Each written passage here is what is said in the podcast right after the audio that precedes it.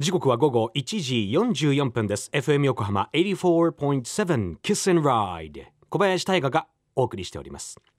このお時間は守ろう私たちの綺麗な海。FM 横浜では世界共通の持続可能な開発目標 Sustainable Development Goals。SDGs に取り組みながら14番目の目標海の豊かさを守ること海洋ゴミ問題に着目。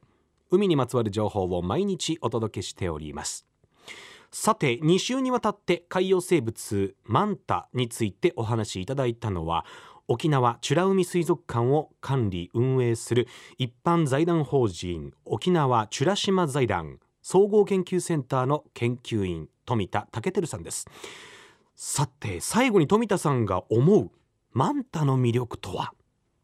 皆さんこんにちは。沖縄美ら島財団総合研究センターの富田武輝と申します。私はですね、沖縄美ら海水族館、その水族館が持っている研究所ですね、こちらでサメとかエイのですね、研究をしています。マンタの、まあ、一番の魅力は、えっ、ー、と、まだ分かってない謎が多分たくさん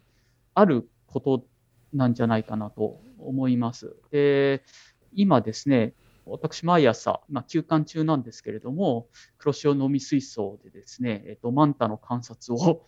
毎日やっているんですけれども、いや、いつ見ても、まあ、非常に優雅な 動物でして、またですね、毎日いろんな面白い発見がある動物でもあるので、まだ分かっていないっていうことと、あとはとても生物として魅力のある動物だっていう、その両方だと思います。マンタ、あの、まあ、魚の仲間なんですけれども、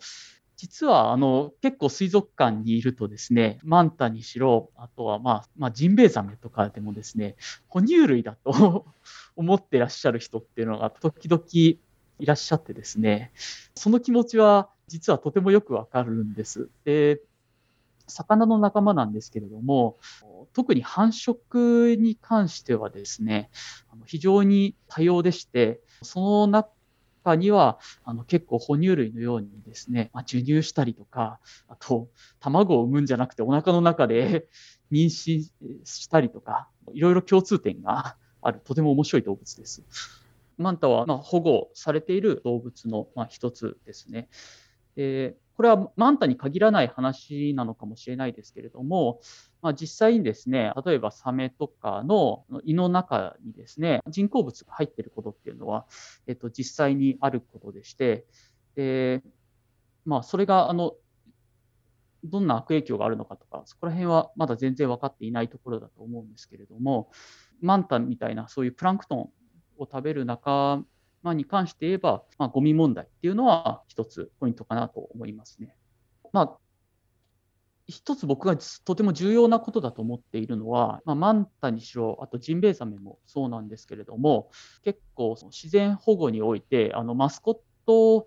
動物的なあの役割を担うことが多いんですけれども、マンタを守るとか、あとジンベエザメを守るとか、そういう特定の種類の動物だけを守るような対策を行うと、あのうまくいかないことが実はとても多くて、でまあ、例えば簡単な例で言うと、ある種類をの動物を増やしたいってなった時に、その種類の餌になる動物を、えーとたくさん増やしてあげると、かえって本当は、えっと、別の守らなきゃいけない動物を、その餌となる動物が食べてしまったりとか、あんまりそのですね、海もそうですし、あと、ま、陸もそうだと思うんですけれども、ま、自然をあんまりその単純に考えないことがとても大切で、で自然保護を行う上では、そういう複雑さっていうものをちゃんと理解した上で、とても慎重さが求められるのかなという気はいたします。沖縄美ら島財団総合研究センターの研究員富田武輝さんありがとうございました。2週にわたってマンタのお話を伺ってまいりましたけどもいかがだったでしょうか？もう僕は大変興味深く聞かせていただきました。特にね先ほどもうこの締めの段階で言っていただきましたがあんまりこう自然を単純に考えないこと何かの特定の動物を守りたいからじゃあその特定の動物だけを守ればいいのかと言ったらそうではないっていうね。もっと包括的にそしてその複雑さを理解した上でまずは一回魅力をいろんな動物そして植物もちろんマンタとかエイもそうなんですけれども他の動物でもね今日なんて言うんだろう面白くない動物なんていないと思うのでねなんか好きになることから始めるのが一番いいのかな？なんて思いました。ありがとうございます。マンタはまだまだわからないことがたくさんあるとおっしゃっていた富田さんですけれども実は明日9月17日の金曜日は世界マンタデー なんだそうです。世界マンタの日。面白いね。それに合わせて明日、えー、海洋海洋公園？沖縄美ら海水族館 YouTube チャンネルではマンタのあ海洋博公園ですね。失礼しました。海洋博公園沖縄美ら海水族館 YouTube チャンネルではマンタの生態や水族館の取り組みを紹介するそうなのでこの機会にぜひ覗いてみてください。詳しくは後ほど FM 横浜特設サイト海を守ろうからもリンクを貼っておきます。FM 横浜では海岸に流れ着いたゴミなどを回収し海をきれいにしていくために神奈川守ろう。私たちのきれいな海実行委員会として県内の湘南ビーチ FM、レディオ湘南、FM 湘南ナパサ、FM 小田原のコミュニティ FM 各局、その他県内のさまざまなメディア、団体のご協力を得ながら活動しております。また日本財団の海と日本プロジェクトの推進パートナーでもあります。